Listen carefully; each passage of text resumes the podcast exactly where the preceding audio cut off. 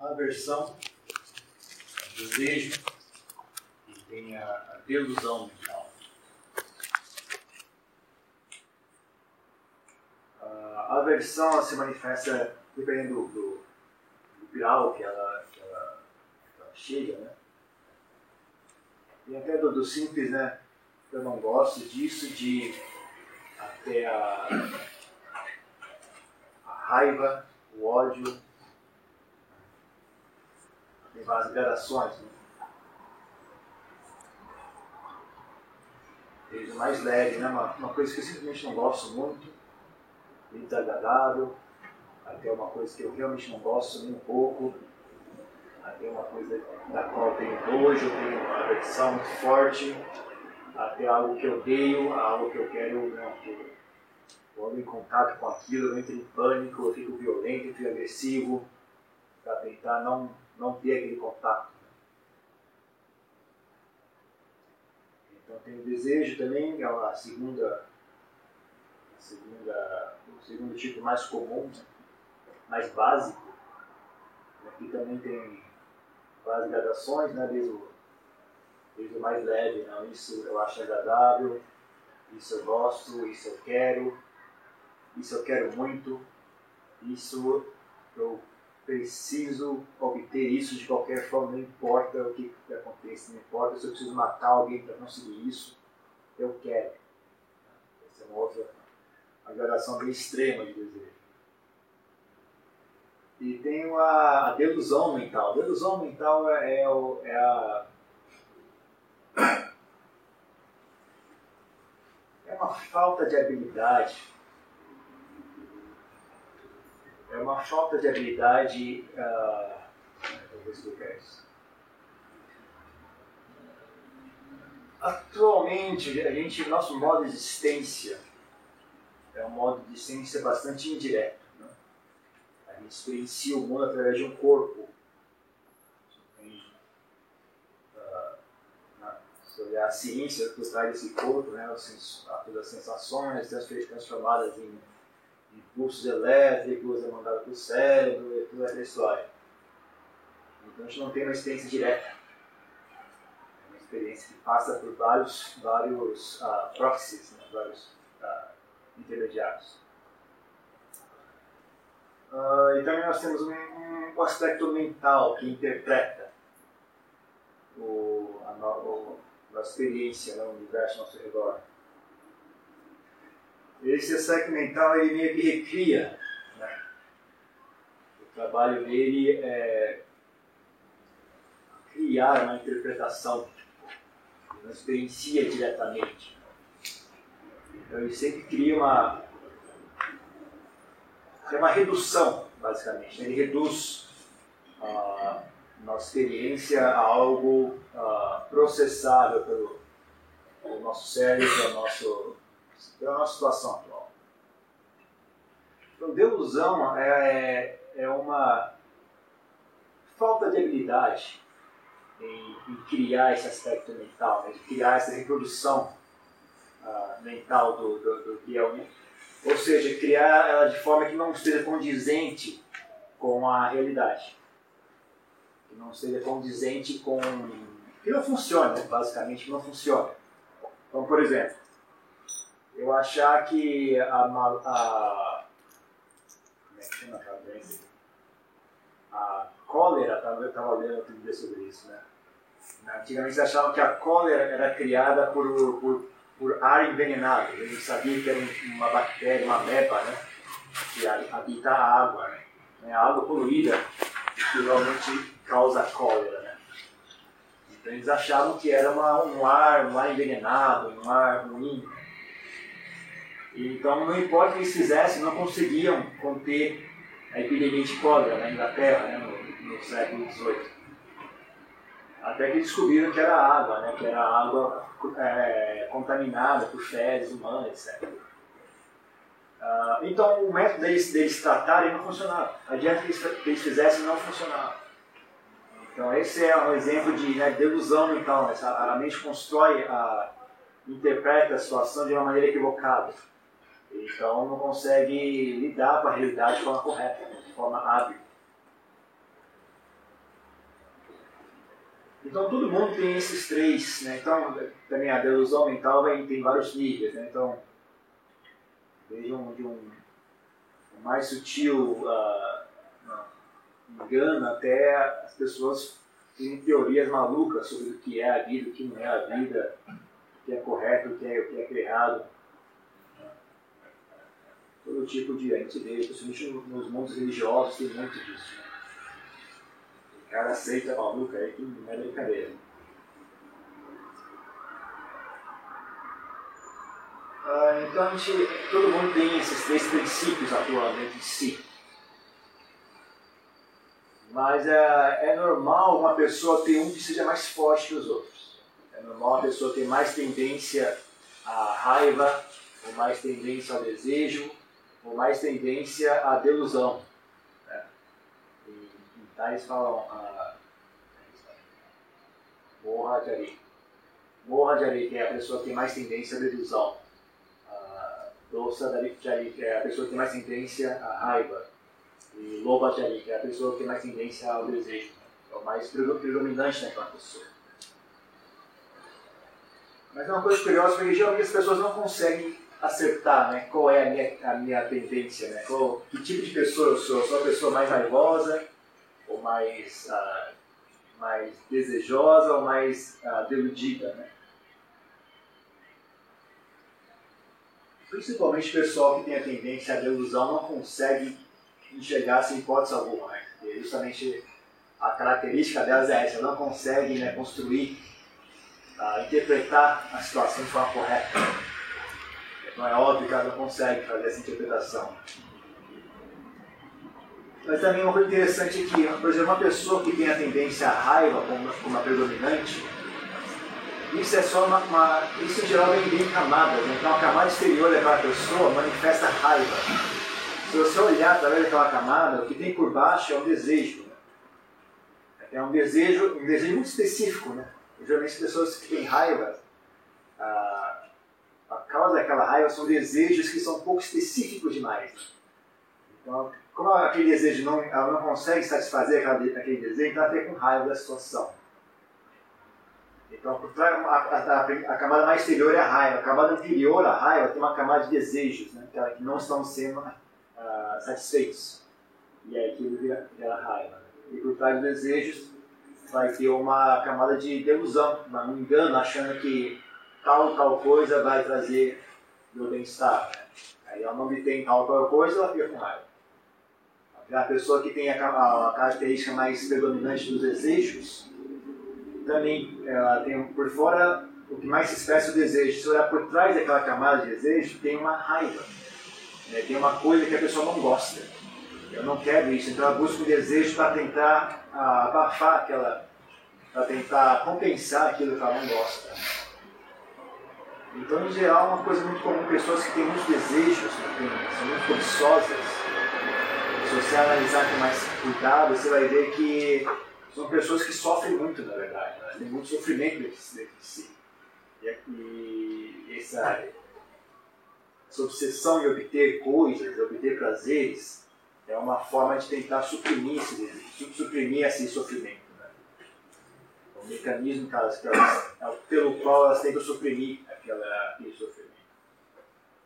Ou seja, algo que elas não gostam, né? uma, uma sensação desagradável, então elas buscam prazer para tentar compensar aquela sensação desagradável.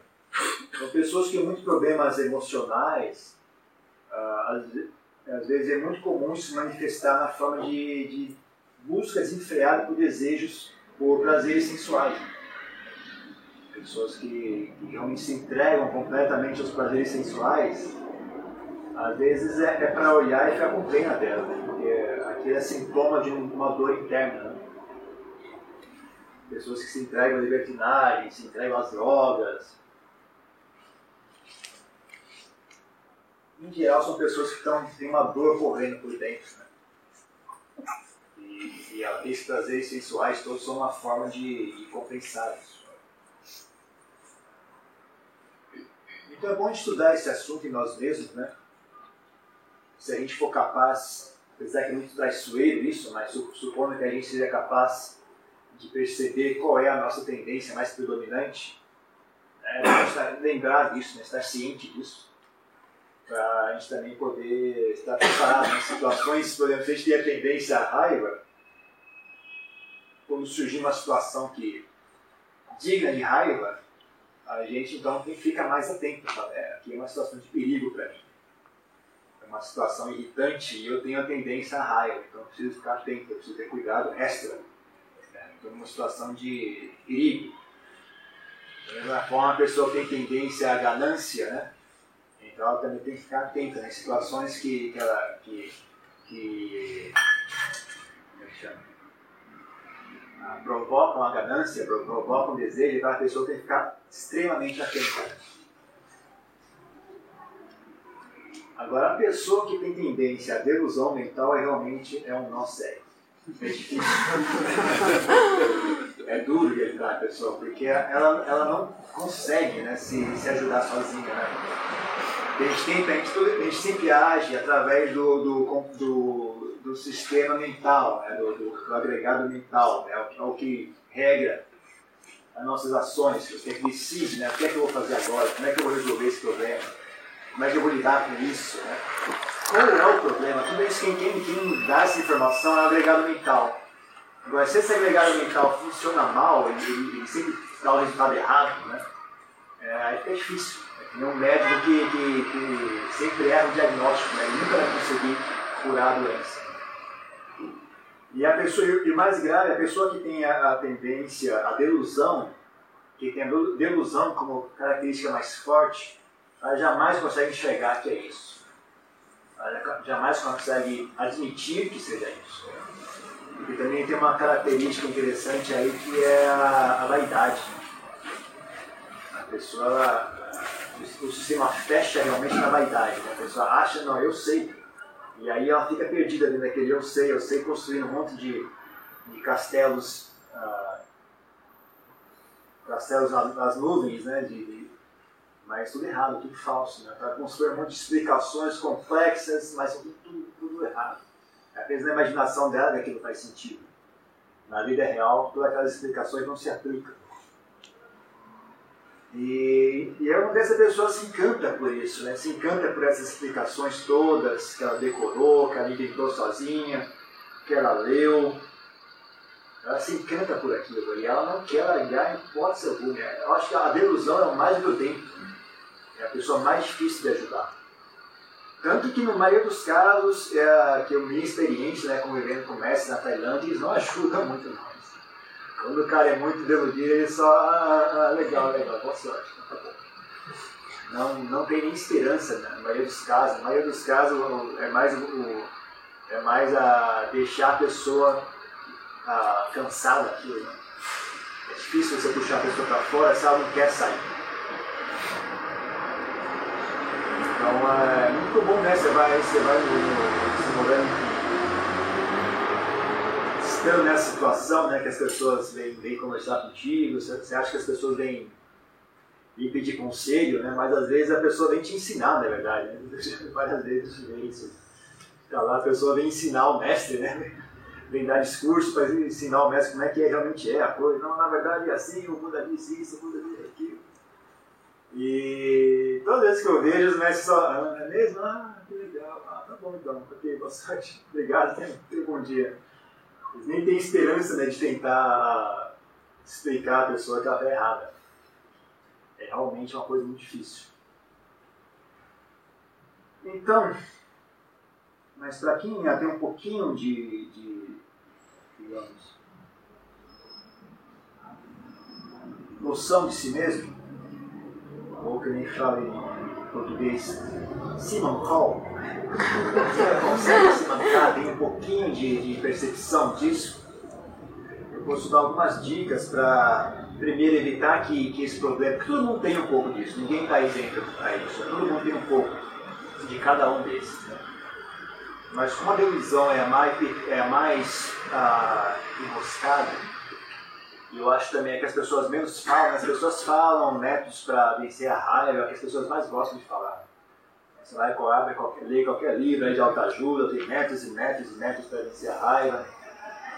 Ainda tem alguma informação sobre como vencer os desejos, mas já é menos, né? As pessoas falam menos sobre como vencer os desejos. Mas como vencer a ilusão, eu nunca vi ninguém falar, é difícil encontrar. Mas eu tenho algumas dicas para dar sobre esse assunto. A primeira dica é não adivinhe, não fique adivinhando. Ou quando você tiver que não especular sobre algo, lembre-se que é uma especulação, não deixe sua mente decidir, ah, é, tá certo. Jamais assuma que está certo. Né? Ah, não, não seja tentado pela sensação da certeza. É uma sensação, é um, é um pequeno prazer muito venenoso. Então eu insisto de novo e de novo para as pessoas, né? aprendam a fazer as pazes com a incerteza. A incerteza não é sua inimiga. A incerteza não é sua inimiga. Ah, e tenha muito, desconfie muito da certeza. Estar incerto não significa estar paralisado. Estar incerto significa que estou ciente de que isso é incerto. Mas como tudo é incerto, então você faz o quê? Você faz o que der. Você não sabe, por exemplo, tem três portas, você não sabe qual é a certa. Você não precisa mentir para si mesmo e dizer, ah, eu sei, deve ser a do meio. Não, não diga essa mentira para si mesmo, admita, é, não, realmente não sei qual é a certa. Mas como as três são incertas, então o Nidorite, Salimingüe é do meio. E vai, né? Ele vai. É, estar incerto não é, não, não é sinônimo de estar paralisado. Entendeu? Então não tenham medo nem vergonha de estar incertos. Né? Estejam, estejam cientes do fato de que vocês não sabem. Eu, eu sei disso, esse tanto eu sei. Eu sei que não sei. Essa certeza né? Isso é importante para que a gente esteja flexível, para que a gente não fique congelado em, em preconceitos a gente não fique congelado em ideias fixas. Né? Tem até no. Quem, quem conhece o Meta Sutta, né, tem, uma, tem uma parte que fala isso, né? não, não está apegado a ideias fixas, né? assim que o Buda descreve uma pessoa sábia. Né? Não se apega a ideias fixas. Ah, então, façam as pazes com incerteza né? e não, não adivinhem algo quando você, é claro que você tem que tentar, não, tentar entender as coisas. Tem que tentar usar o seu cérebro para tentar compreender uma situação, tentar adivinhar, tentar imaginar qual é a melhor solução, imaginar qual é a resposta correta. Mas lembre-se, isso é apenas a minha imaginação. Talvez esteja errado. Nunca feche essa porta. Né? Nunca feche a porta de talvez eu esteja errado. Venha sempre onde, quando você né, quando deixar sua, seu raciocínio correr longe, ele vai, imagina respostas, explicações e tal. Olhe para trás, onde é que está a porta falando que talvez esteja errado? Ela tem que estar visível. Se ela não tiver, traga ela junto, não deixa ela para trás, você esquece dela. Então você imagina aquela explicação fantástica, tudo bem explicadinho, tudo caiu na caixinha certinha, tá, tá tudo explicado. Mas talvez esteja errado. Não se esqueça disso, lembre-se disso porque é muito tentador. Como eu falei, a gente constrói esses castelos todos nas nuvens, depois se apaixona pelaquela construção mental, e a gente quer que ela seja verdade. Não importa se é ou não, não importa. Porque ah, eu gosto muito, foi muito, tão boa a explicação que a gente tem. Ah, é tão boa. Aí você conta para alguém, pior ainda. Aí conta para os outros, aí a vaidade, pum, dispara. Né? Porque os outros também acham bonito, né? elogia você, aí danou-se. Aí, aí a vaidade vai que vai. E a vaidade fecha e aí chega uma hora que ela, que ela meio que, sem querer, querer, esquece que foi apenas uma invenção. Né? Aquilo cristaliza e ela fala, ah, isso é a verdade. Aí vai, escreve livro, aí vira uma bagunça geral. Vira uma religião às vezes. Né? Tem gente que inventa religião assim.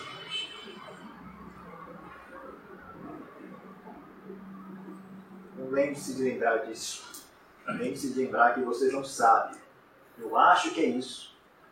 Você tem o direito de achar, você tem o dever de tentar entender as coisas, mas lembre-se que a gente não sabe de verdade não, e não há nada de errado nisso. Não há, não há ter vergonha nem se sentir inseguro por causa disso. Na verdade, é algo que te, te daria uma certa segurança, né? Você, bom, eu não sou tão doido assim, pelo menos isso eu sei. Eu sei que eu não sei. Esse tanto eu sei. Eu já, já não estou tão doido assim como os outros. Então essa é uma dica. Ah, não se apaixone pelos seus, pelos, pelas suas construções mentais. A gente cria essas explicações todas, né? E aí se apaixona por aquilo. E aí não quer largar em hipótese alguma. Mesmo que a gente descubra que isso é verdade, a gente, pior de tudo é quando a gente está chegando perto da verdade, a gente sabe aquela verdade e vai contradizer aquilo que eu achava antes. Aquilo que eu tinha adivinhado antes. Aí você de leve, a sua, seu subconsciente começa a virar você para o outro lado, para você não olhar a verdade. É muito sutil tudo isso. Tudo, esse, tudo isso está correndo num meio muito sutil da mente. Então não é, é muito traiçoeiro. Então, uh, não, não se apegue às suas ideias, não se apegue às suas, às suas interpretações, não se apegue às suas explicações. Te ajuda muito. Fale menos, explique menos. Não sai por aí dando discurso, por aí explicando tudo para quem nem sequer perguntou, pior ainda. A pessoa nem perguntou, o cara já dá um discurso, é assim, o Buda isso, o Buda aquilo, blá, blá, blá. nem né? Não fique escrevendo post em Facebook aí sobre. Esquece. Ah, resguarde a si mesmo. Resguarde a si mesmo. Isso é danoso. Mas que. Uh, se a pessoa. Olha, cuidado com a vaidade. Aí a pessoa fala, mas não tem problema, eu não tenho esse problema. Hum, esse aí tá, já foi. Esse é o cara que não tem nem esperança. ah, mas eu não tenho esse problema para ficar sossegado. Tá bom, então entendi. Joga, joga a toalha branca, ok, vai. Vai que eu desisti aqui mesmo. Então, ah, se você acha que você não tem esse problema, então nem venha conversar comigo, que eu, eu, eu desisti já, eu já peço água aqui mesmo, parei. Né? Nem venha conversar comigo, eu não sei te ajudar. Eu não sei te ajudar. Então, por favor, tenha cuidado, isso é muito traiçoeiro, é muito perigoso. Ah, quando a pessoa cai realmente nesse, nesse buraco, é difícil de tirar, ninguém consegue ajudar a pessoa. Então, não se apaixone pelas suas ideias, não fique ah, apegado demais a elas, seja, seja pronto a abandonar aquilo que você achava que estava certo. Né? Seja pronto para fazer isso a qualquer momento, né? esteja preparado para Tenha a mente aberta. Tenha a mente aberta. Tenha mais confiança na, na experiência direta também. Né? Não, não ache que só que a única fonte de, de conhecimento são palavras. Não ache que a única fonte de conhecimento são livros, ou palestras, ou filmes, ou, a, ou esse próprio diálogo interno seu, né? eu entender algo, eu tenho que, tenho que refletir a respeito daquilo. Ah, não é verdade. Aprenda a confiar mais na, sua, no, no, na, na sabedoria ah, silenciosa. Aprenda a confiar um pouco mais nisso. Na verdade, se uma pessoa não tivesse, se a gente não vivesse tanto em sociedade, ah, não haveria necessidade de converter essa sabedoria em palavras. Se nós não somos professores de Dharma, não, não há por que fazer isso. Né? Não, há vantagem, não há muitas vantagens em fazer isso também. Tá? Às vezes é uma boa estratégia você não converter sua sabedoria em palavras, deixar ela ficar silenciosa. Porque ela silenciosa daquela forma, ela não consegue alimentar a vaidade. Ah, esse é um dos, um dos problemas né, em, em, converter essa sabedoria em palavras. Porque ela, quando ela virou uma coisa grosseira com, com explicações, a vaidade já consegue se alimentar daquilo.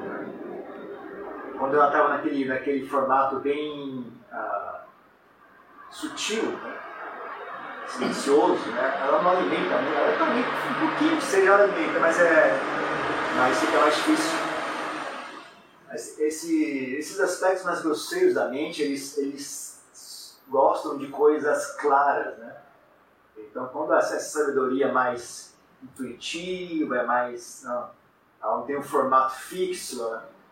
então mesmo a vaidade não sabe como pegar aquilo direito, sabe? Mas quando você fixa ela em palavras com, né, com, com formato certinho, ó, daqui até aqui, daqui até ali, então ela tem um, tem um limite de, uh, estabelecido, né?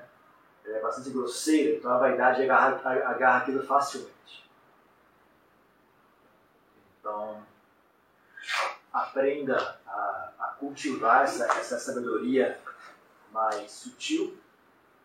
É um dos motivos pelo qual nós treinamos a silenciar a mente em meditação. Para que, que serve a focar na respiração e, e aprender a acessar os pensamentos, a, a suspendê-los?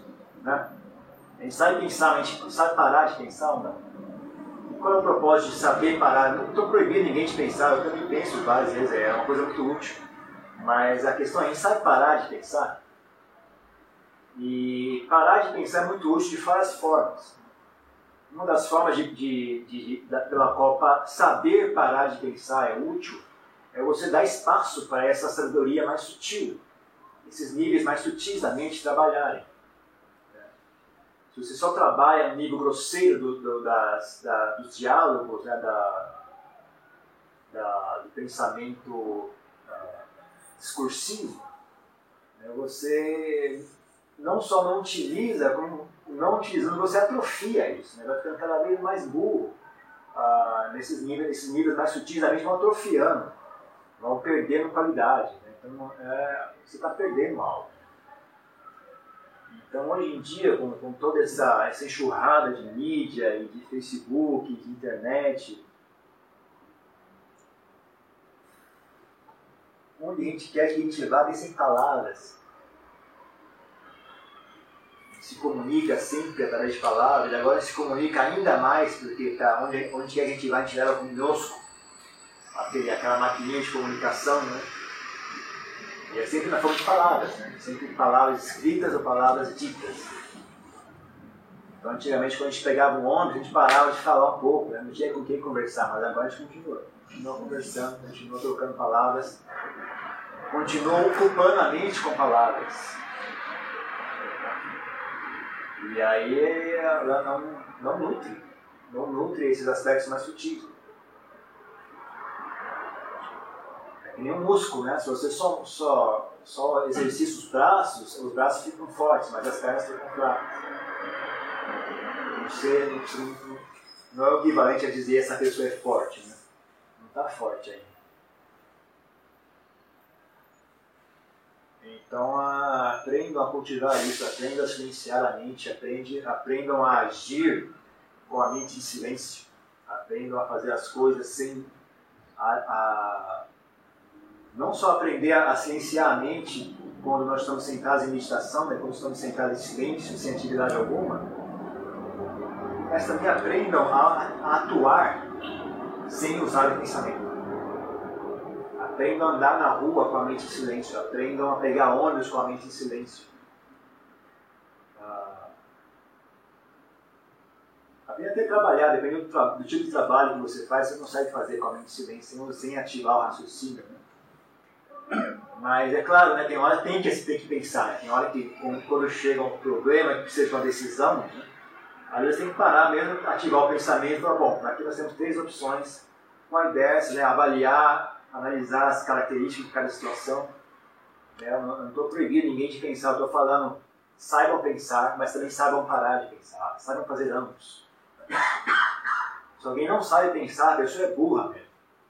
Se a pessoa não sabe parar de pensar, isso também é uma forma muito, um pouco sutil de burrice. É uma forma meio uh, peculiar de burrice. É uma burrice bastante peculiar.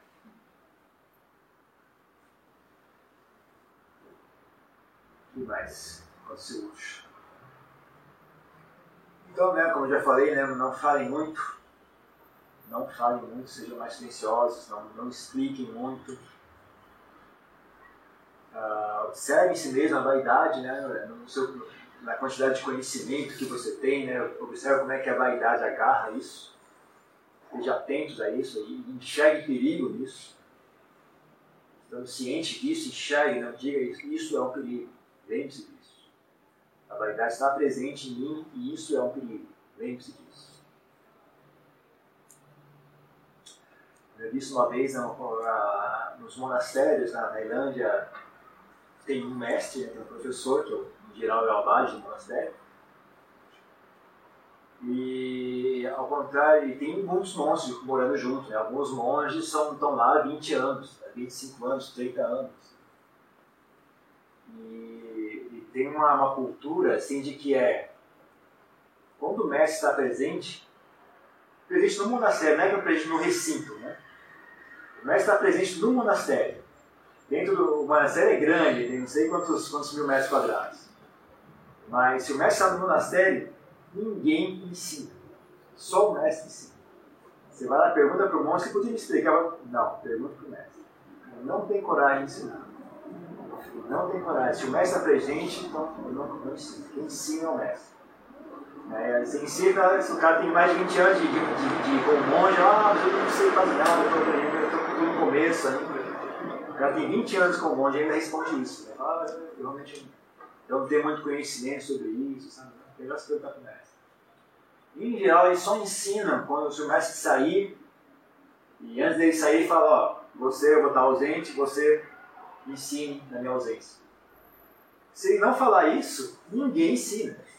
Ele saiu, chega no, no domingo, por exemplo, no, no, no posto da Pra, no dia do One Pra, que vem, todas as pessoas vêm para uma certa ouvir um, um sermão, um ensinamento, né? Se ele não deixou alguém para ensinar, o pessoal bota uma fita gravada dele, mas não, não tem coragem de ensinar. Ele só ensina se o mestre mandar. Se não ensinar, se ele não mandar, ninguém tem coragem. Então isso é, um, é uma, uma característica, é um treinamento né, dos bons. Você aprender a ter essa humildade. Isso é uma expressão de humildade, isso não é preguiça, nem a falta de interesse, falta de compaixão. Essa é a expressão da humildade dele. Esses são os valores que a gente aprende. Né? Então não fale muito. Não, fale muito.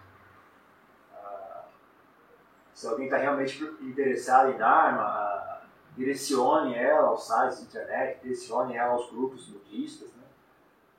Ou se você realmente tiver que responder, responda o mínimo necessário, só o mínimo, só o básico assim e lembre-se de avisar, ah, eu acho que é isso, né? eu ouvi dizer que é isso, me parece que é assim. Lembre-se de, de, de, incluir esse pequeno, essa pequena fala ao fim das suas frases. Né? Eu ouvi dizer que é assim. E, tanto quanto eu entendo, parece que eu vou ensinar assim. Isso é um, é um exercício para fomentar a humildade.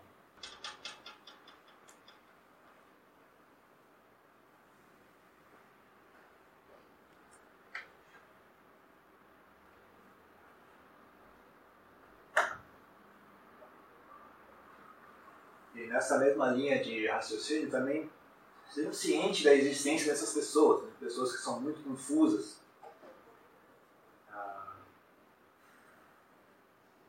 Ah, aprenda a reconhecer essas pessoas, que são muitas. Né? E essas pessoas têm essa característica, elas falam muito. Então, não é só porque uma pessoa está num palanque dando um discurso que, que aquilo representa, ah, significa que essa pessoa deve ser algum sábio. Não na verdade, é o reverso. Principalmente também nesses Facebook da vida. Aí você vê, ah, a pessoa escreve um monte de post lá sobre budismo explicando tudo. Nossa, esse cara deve ser muito inteligente. Na verdade, às vezes é justamente o contrário. Às vezes é justamente o contrário. Ah, e também estejam mais atentos às pessoas que falam menos. Né? É uma coisa que também percebi. Aprendi isso no monastério. Lá você, quando eu era mais novo, lá, né? Eu estava começando ainda, não tinha nem virado monge, estava só morando no templo, lá no monastério. Ah, chegou uma hora que eu comecei a ficar irritado, porque eu, sabe, eu olhava os monges, esses monges são, são, não são, tipo, não, não, não satisfazem aquela, aquele, aquela projeção que eu tinha, né, de como é que ia ser um monge sábio, um monge, não, um exemplo do Dharma. Mas aí eu reparei, ah, mas é porque os monges que estão falando o tempo todo são os maus, os maus exemplos. Né? Os bons monges, eles passam desapercebidos, nem olham, eles passam em silêncio, eles vão lá para a não nada. Aí eu comecei a passar a prestar mais atenção. Em vez de prestar atenção nisso que fazia muito barulho, estava sempre falando, sempre dando discurso, né? comecei a prestar mais atenção nos monges silenciosos. Né? E eu vi que, ah, na verdade, tem muitos monges bons. Né? Aí você vai conversar com eles, você vê que eles têm uma sabedoria muito grande. Né? Eles não estão lá batendo, batendo papo, conversando, puxando conversa. Eles estão em silêncio, eles vão, pegam cabelo e. Ah, e às vezes você vai conversar, que nem eu falei, você vai conversar, ah, não sei, eu estou apenas conversando, né? pergunte lá conversa. Então, tem alguns monges que tem que torcer o braço dele para conseguir fazer ele falar uma meia dúzia de palavras Dharma. Então, isso não significa que o cara seja burro, na verdade, às vezes é justamente o contrário. Então, estejamos cientes disso, desconfie, né? Desconfie de pessoas que têm muita ansiedade em, dar ensinamentos, muita, muita ansiedade em explicar muito muito preocupado em que as pessoas olhem aqui, olha aqui o livro que eu escrevi, olha aqui a palestra que eu vou dar. Você já leu meu livro? Não. Olha, dia tal eu vou dar uma palestra, você vai ou não? É, você não curtiu o meu post no Facebook, o que aconteceu? Não tem problema. Ficou ofendido porque você não curtiu o que ela escreveu no Facebook tal. Nem desconfiado, vocês são, são mais, mais sinais. São sinais ruins. Né? E aprenda a se proteger disso. Porque muita gente, elas são agressivas, elas vêm em cima de você, jogam um monte de, de explicações, né? e você, tá certo? Não, acredita em mim? Não, quer que você acredite nela. Às vezes quer, quer debater, né? quer bater boca. Porque, não, hoje em dia é uma habilidade muito, muito comum também, né? todo mundo é hábil em bater boca hoje em dia, então. Mas não pense que uma pessoa a, habilidade dela em, vencer uma, uma, uma, discussão não expressa necessariamente a sabedoria daquela pessoa. Né? Então, o fato de você ganhar uma, uma discussão não significa que você é mais sábio do que a pessoa que perdeu a discussão. Significa apenas que você tem uma certa habilidade num, num joguinho. Né?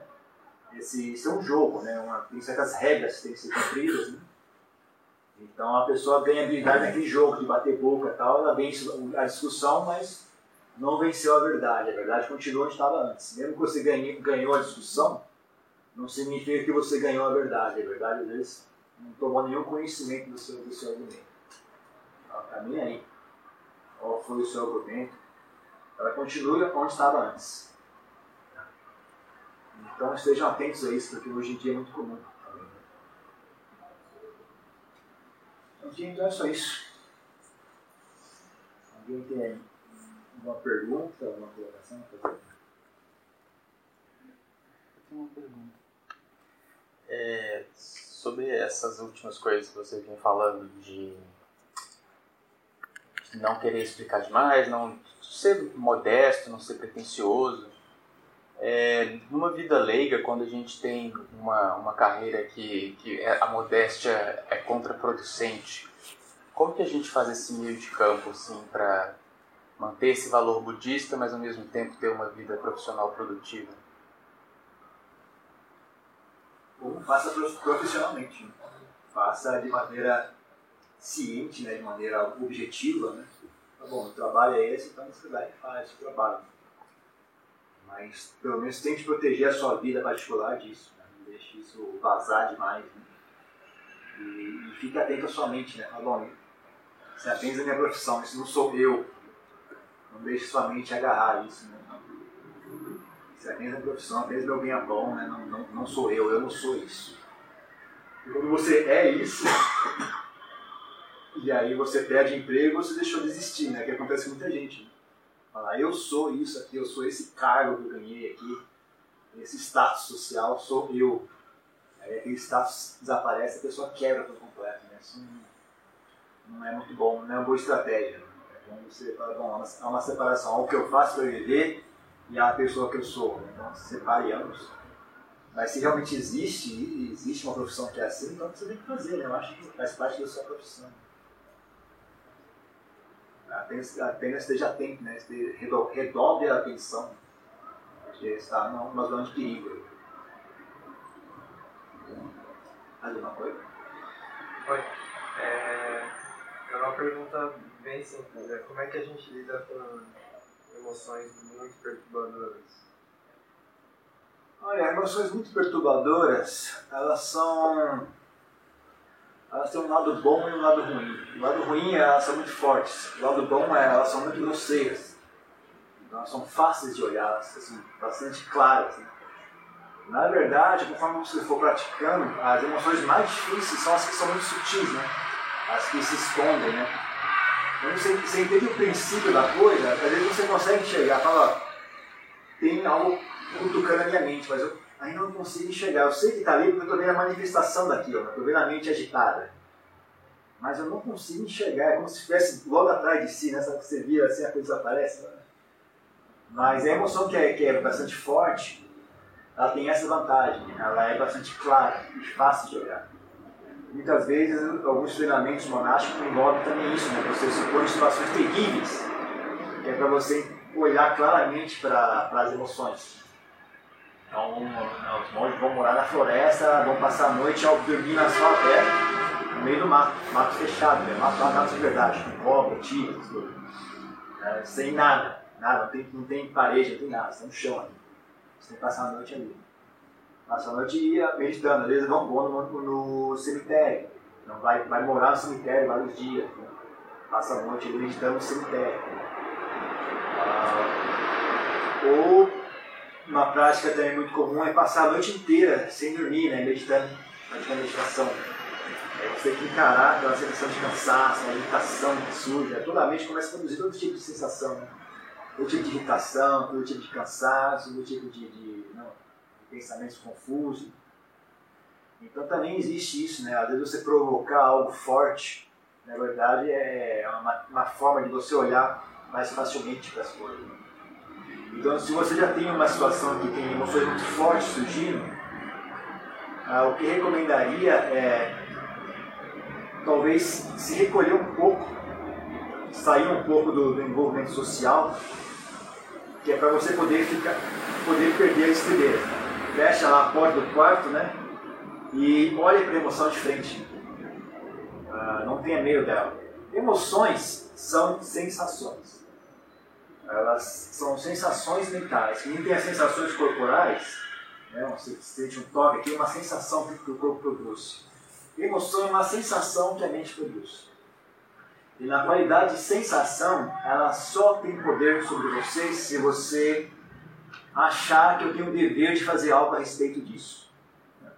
Então, por exemplo, se um mosquito picar, Aquilo só é um problema se você achar que você tem medo, por exemplo. Tem medo ou você tem a, noção que eu, tenho, eu preciso fazer algo a respeito disso.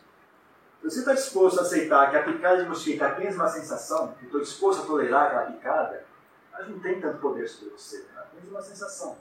Eu estou com a sensação, eu sei que ela está ali. Mas eu não entro em pânico, não, não me afeta tanto assim, né? Então, se você conseguir ter essa fé, né, que ah, eu não tenho obrigação de ser essa sensação. Você pode sentar, por exemplo, e sentir medo, mas sentir muito, muito medo mesmo. Deixar, sabe, deixar o medo se, se instalar. Só que você não reage. Fica só, tudo bem. Eu, use, por exemplo, pega um ponto de apoio possível, pega o ponto de apoio da curiosidade. Tá bom? Até onde vai esse medo? Vamos ver, vou sentar aqui, fecha a porta, senta lá, vamos lá, manda ver. O que quer? Manda aí. Quanto medo? Até onde vai isso? Qual é o limite desse medo? Será que ele dura para sempre? Então, eu faço desafio agora. Bota o relógio vamos ver quanto tempo vai durar isso aqui. Duas horas, três horas, vamos lá. Hoje eu estou livre, não tenho nada para fazer hoje. Senta aí, vamos ficar até o medo passar. Vai ter que passar esse Porque se ele surgiu, significa que ele é impermanente. Se ele surgiu, ele com certeza vai ter que desaparecer. Tudo que surge, desaparece. Se não desaparecesse, não podia ter surgido, porque o que não desaparece é permanente. E o que, o que é permanente não surge, porque ele sempre esteve ali. Então, por, por definição, se ele surgiu, ele tem que desaparecer. Então, faça desafio, né? Faça sempre ali, é, raiva, é ansiedade. Tudo bem, vamos ver. Vamos ver até onde vai isso aqui. Qual é o limite dessa ansiedade? Mas então tem esse ponto de apoio, né? não, não deixa a mente agarrar aquilo e entrar em pânico, por exemplo. Mantenha mais a distância né? para você conseguir manter o equilíbrio. Então você pare, pare e, e observa a sensação, a emoção deixa ela rolar, não tem que segurá-la. Tá? A única coisa que precisa fazer é conseguir manter um certo, uma certa distância. Né? Você não precisa estar completamente blindado e equânime, mas tem que estar o suficiente para não, não perder o controle. Por isso que eu digo, é bom fazer isso com um ambiente fechado, um ambiente protegido. Né? Porque assim você não, não tem perigo de começar a ver as pessoas, começar a perder a calma, né? entrar em pânico, etc. Então, se você está no ambiente seguro, por exemplo, se o problema é medo, né? você fecha a porta, está no ambiente seguro, né? você sabe, bom, ninguém, ninguém vai entrar aqui para me agredir, não tem, não tem do que ter medo. Aí você pode largar o medo, deixa o medo se expressar completamente, que ele não, ele não tem real expressão no, no mundo ao, seu redor. Né? Está no ambiente seguro, então está tranquilo. Ou se é a raiva, está no ambiente fechado, não tem ninguém te irritando ali, não tem ninguém falando nada. Então você pode deixar a raiva ah, se expressar a, a razão para isso é número um, você aprender a se separar, primeiro passo, muito né, é importante. Aprender a, a, a, a, primeiro ganhar essa sabedoria. Não, existe, existe, existe uma forma de separar disso. Eu não preciso ser isso, eu não preciso ter essa obrigação. Se eu não quiser ser isso, eu, eu tenho um jeito de fazer. Número um. Uh, segundo, é ganhar essa habilidade. Não? Primeiro você ganha informação, depois você ganha habilidade de manter a mente equânime, manter a mente separada daquilo. Né? Ganhar habilidade de fazer isso, ficar hábil em fazer isso. E terceiro, o fato de você conseguir estar presente durante todo o processo vai, vai fazer você ganhar sabedoria, vai fazer você ganhar enxergar o que é a raiva, né? como é que ela é, como é que ela se expressa, de onde ela vem. Se você conseguir parar e olhar, você vai conseguir enxergar todo o ciclo dela, né? como é, de onde ela surge, como é que ela se multiplica, como é que ela fica forte, como é que ela começa a cair. Né? E aí você aprende, você aprendendo fica mais ou menos óbvio como é que se desfaz aquilo. Né? A solução do problema está no problema. Ela não está escondida em lugar nenhum. Se você quer resolver um problema, você tem que olhar para o problema. É ali que está a solução. Eles sempre vêm junto. Solução e problema estão no mesmo local. Então, a chave para resolver esse tipo de problema é, é, ser capaz de olhar. Então, você precisa desenvolver essa capacidade né, de, de, olhar a sensação. O fato dela ser forte não é um problema. Não é uma questão que, que requer, uh, que, impossibilite você de, de, fazer contato com ela. Na verdade, uh, se você tiver a atitude correta, até ajuda, porque fica fácil e simples, né? está direto bem na sua frente não é uma coisa sutil e, e que, uh, que, que, se esconde, né? Então, uh, eu só diria, eu diria isso, é tenta, tenta fazer isso de forma, assim, tome isso como um projeto. Né? Se você tem realmente problema constante com certo tipo de emoção, Daí esse companheiro falou, eu vou resolver isso, eu vou me dedicar a resolver esse problema, eu vou estudar esse assunto e não vou desistir enquanto não conseguir vencer isso.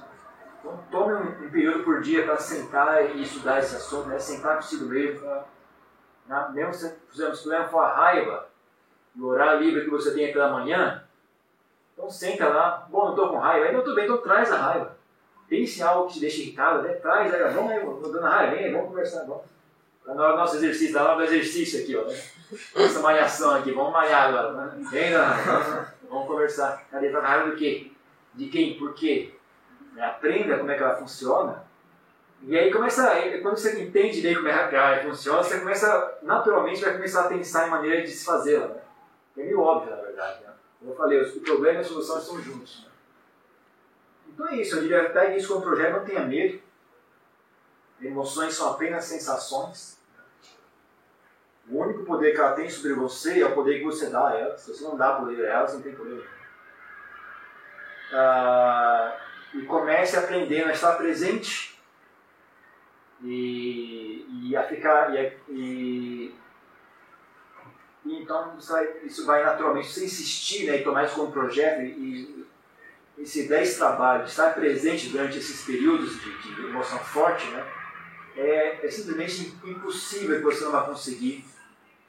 Que sabedoria não vai se manifestar. Né? E burrice também é algo impermanente. Né? Uma coisa que as. É impossível você ficar burro para sempre.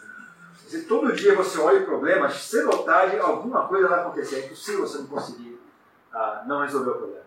Pode demorar mais ou menos, mas cedo ou tarde, né, seu cérebro, sua, sua intuição, seu cérebro vai, vai. Ah, já sei, é só fazer isso aqui. Então é isso. Tem mais alguma coisa? Agradeço muito tudo que você disse, inclusive essa, esse ensinamento de Dharma sobre forma de superar a delusão, em especial você tocou no ponto de manter-se aberto à possibilidade de ter incerteza. Mas eu já ouvi muito também ensinamento de Dharma no sentido de evitar uma certa, um certo excesso de dúvidas. Aí eu, a minha pergunta é justamente como encontrar esse meio termo, o que, é que você indica para conseguir balancear isso de uma forma sábia? Na verdade, são dois assuntos diferentes. Incerteza, estar aberto à incerteza, é estar a lembrar-se, né? A, as pessoas às vezes têm aversão a essa ideia, né? Eu não sei, isso incomoda. Eu não quero, não quero ter essa sensação de eu não sei. Eu não sei é diferente de, de, eu estou em dúvida. Eu estou em dúvida e eu não sei são dois aspectos, são duas expressões diferentes. Né? Ah, eu, eu não sei, é apenas é um estado neutro, sabe? Não sei. Não sei, não sei que sim, não sei que não. É uma coisa que ah, é um estado neutro, na verdade. Né? Estar em dúvida é estar ansioso. Estar em dúvida é você ter desejo. Ah, e você tá, tá tem, tem um desejo de, de, de, eliminar essa sensação de eu não sei, né? Só que esse desejo não, não, não conseguiu achar uma solução, né? Tem várias soluções presentes, não está aquela ansiedade, né? A dúvida é uma forma de ansiedade, na verdade. Ansiedade em encontrar uma, uma solução. Que é normal e pode ser útil, né? É uma coisa que também move a gente a buscar uma, uma, uma resposta. O problema é quando a pessoa está cronicamente em dúvida. Né? Tá, uh, ou, porque o problema é o seguinte: dúvida. Uh, existe um processo natural né, de, que vai. Eu não sei, eu quero uma solução. Então surge uma, uma dúvida e você não acha uma, uma resposta. Né? Agora, esse processo, se não for bem cuidado, ele, ele sai de controle. Então, algumas pessoas têm dúvidas crônicas. Elas estão constantemente em dúvidas sobre tudo. Né? Isso, na verdade, é uma expressão da, da ansiedade delas. Né? Então, a, a dúvida, ela, ela, a dúvida e a ansiedade elas andam de mãos juntas. Né? Então, a, a dúvida ela, ela, gera uma certa quantidade de ansiedade, e ansiedade fomenta aquela, aquela sensação de dúvida ainda mais. A pessoa fica mais uh, agitada, e quanto mais agitada ela está, mais incapaz de enxergar a solução ela fica. Então entra um ciclo, um ciclo vicioso, né? Então está em dúvida, ela fica ansiosa, ela fica ansiosa, ela fica agitada, ela fica agitada, ela não consegue achar a resposta. E aí a coisa fica girando, girando, girando. Então isso é, um, é, às vezes fica um hábito mental muito forte em algumas pessoas.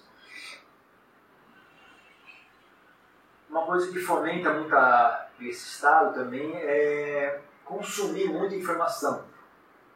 A lê muito lê muito lê ah, coisas que se contradizem, né? Por exemplo, um ensinamento diz fazer isso, agora outro mestre diz fazer W, outro mestre diz fazer X, né? a pessoa fica em dúvida. Ah, é importante entender que ah, todas as explicações são, não são a verdade. Nenhuma explicação é a verdade, nem as explicações que o próprio Buda expôs.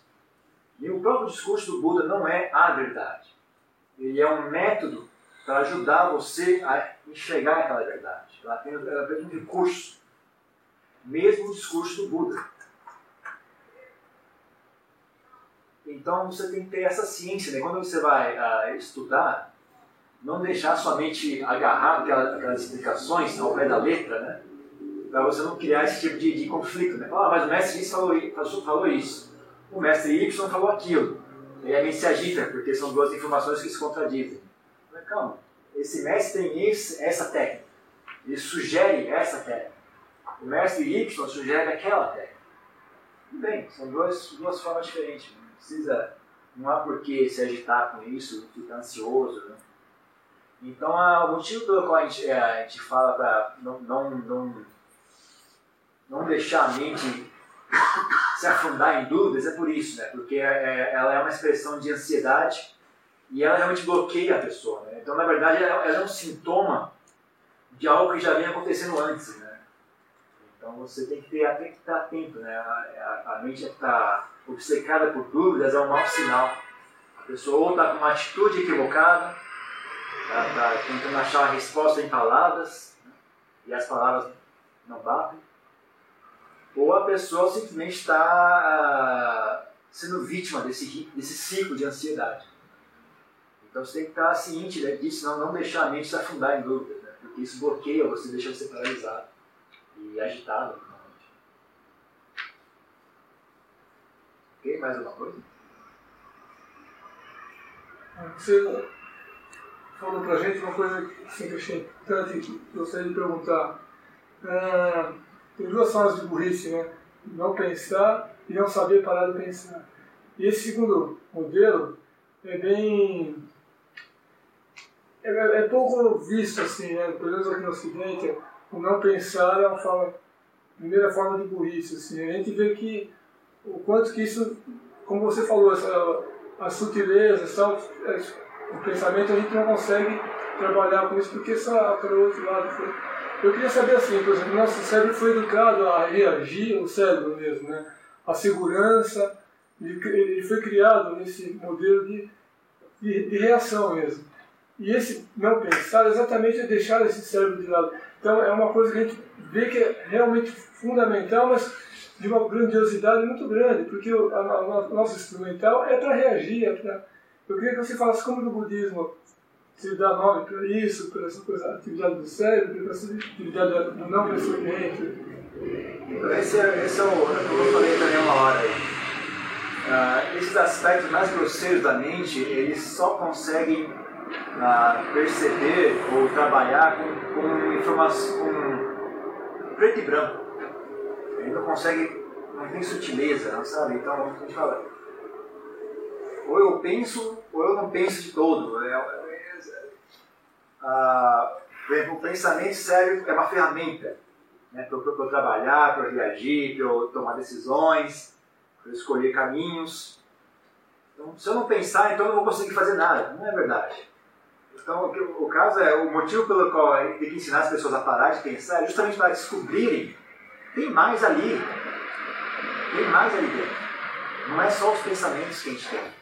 Pensamentos é uma ferramenta importantíssima. Mas tem mais ali dentro. Então não é, não é questão de parar de pensar e ficar e não reagir, não, não ter mais nada para reagir. Agora, durante, durante o, momento, o momento que eu não estou pensando, eu sou um vegetal. Não é isso, na verdade. É, é justamente isso que, eu, que, as pessoas precisam aprender urgentemente. Né? Os seres humanos têm mais do que isso. Além do pensamento, que é um tesouro humano, é uma, é uma, uma virtude humana, um privilégio humano, tem mais ali dentro. E seria bom se a gente desenvolvesse isso também. Principalmente para aqueles que querem trilhar um caminho espiritual. Para quem não quer trilhar um caminho espiritual, quem quer só ganhar dinheiro, acumular bens, tudo bem. Apesar de também seria útil. Ainda assim seria útil. Mas Dá para fazer só com o cérebro? Dá. Vai usando só o cérebro, ganha dinheiro à vontade, fica à vontade. Não obrigo ninguém a estudar esse assunto. Se você acha que você não vai usar, tudo bem. Mas quem aqui é um, é um, é um, é um centro de meditação, um centro que ensina né, esse, esse, esse caminho uh, de desenvolvimento espiritual. Então, esse faz parte importantíssima, né, você conseguir uh, fazer contato com, com esses mecanismos mais uh, sutis da mente aprender a exercitá-los. E como eu disse, né, não é só aprender a, silenciar, a silenciar o cérebro quando está tudo. Não, sentar em meditação, em silêncio, sem atividade alguma. Você tem que conseguir manter o, o cérebro em silêncio e continuar atuando. Continuar né, pegando o carro. Vocês fazem isso. Quando a gente dirige automóvel, a gente consegue dirigir o automóvel sem pensar em nada do que está fazendo. Consegue virar o carro, consegue frear, consegue dar a seta, sem pensar eu agora vou dar a seta. Eu agora vou frear. A gente consegue frear sem pensar. Consegue, a gente consegue não, virar o carro, consegue estacionar. Não precisa pensar, ah, eu vou dar duas voltas no volante. Não faz isso, a gente simplesmente faz. Então isso já está ali. Agora precisa treinar mais isso, precisa exercitar isso e. Ele é, é uma das maiores razões para isso é porque essa sabedoria, essa habilidade consegue atuar no nível mais sutil da mente, né? no, no, no nível das emoções mais sutis. Né? Então, ela é importantíssima para ganhar que se chama. Ah, é tem, um, nome moderno para isso. Saúde? Inteligência emocional. Inteligência emocional. Isso é, é importantíssimo para ganhar isso, para ganhar essa capacidade. Ah, desenvolver seu coração.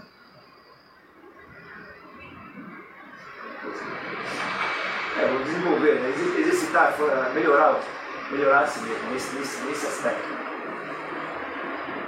Então é isso, né? É a questão de. Uh, uma, uma coisa que é um obstáculo, que eu, eu mesmo já, já tive essa experiência, né? Quando você. Primeiro é, é só você conseguir achar esse ponto que a mente para, que já é um tremendo desafio, né? Conseguir estudar e relaxando, botando mais energia, menos energia, até você achar o ponto em que a mente faz silêncio. Pelo menos a minha experiência foi essa. Quando eu achei o ponto em que a mente faz silêncio, fez silêncio, durou três segundos. Em três segundos veio uma emoção forte de sentimento de culpa até. Né? Falar, ah, eu preciso pensar, não posso parar de pensar. Se eu parar de pensar, eu sou burro. Então, a mente está tão, tão uh, apegada, ela, ela, ela, reage muito forte, né? Quando ela, como você disse, a gente foi educado desde criança, está sempre ativo uh, intelectualmente. Uma pessoa que viveu uma vida mais uh, em contato com a natureza, com menos livros, menos televisão, menos internet, ela está mais uh, confortável com esse silêncio mental o dia a dia dela tinha várias situações em que não tinha nenhum estímulo mental, então ela está mais confortável com isso. Mas nós que fomos educados dentro dessa cultura ocidental, nunca tivemos essa experiência. E nossos valores todos indicam na, na direção contrária. Ele sente mal em não estar pensando, sente culpado, sente medo de não estar pensando. Então a gente tem que aprender a vencer essa reação emocional também. Né? O primeiro passo é conseguir achar o ponto tendo achado o ponto, conseguir vencer a ansiedade, conseguir vencer a, essa, esse tormento emocional todo, né? e ter fé naquilo. Peraí, isso aqui. Me disseram que aqui tem algo mais. Vou, tenha curiosidade, de novo, use a curiosidade, é uma ótima ferramenta, né? que eu acho que todo mundo tem, né? Pô, mas aquele monge falou que tem alguma coisa aqui, então vamos insistir um pouco mais. O que será que é aquele que, que doido estava falando lá? Será que tem mesmo? Será que é verdade? Será que o cara é um charlatão? Não, vamos descobrir agora. Insista. Insista e estude o assunto, até você ganhar mais sabedoria sobre isso. Ok, gente? Chega na pergunta. Hã? Responder. É, essa é uma pergunta que eu tenho há muito tempo. É, o, as nossas ações, né, a, a, que a literatura chama de volição, né, relacionada a desejo, aversão, certo? Eu percebo que isso é a coisa principal que move a gente, certo? Todo mundo faz, faz por causa da poluição. Aí eu fico imaginando, existem certas coisas, certas ações que destoam do, da cobiça e da aversão. Como, por exemplo, compaixão, as quatro coronavírus, por exemplo, elas destoam, mas mesmo assim é intenção. Não sei se dá para entender. Aí eu tenho duas perguntas, tendo isso como terreno. Primeiro, como é que uma pessoa que não tem mais volição nenhuma age? E segundo, existe algum perigo em desenvolver, é, se apegar ou cobiçar essas qualidades do coração, compaixão, empática, etc? Sim, uh, existe perigo mas não tem solução para essa questão. É que nem, por exemplo, você. Existe perigo em vir aqui praticar meditação? Sim.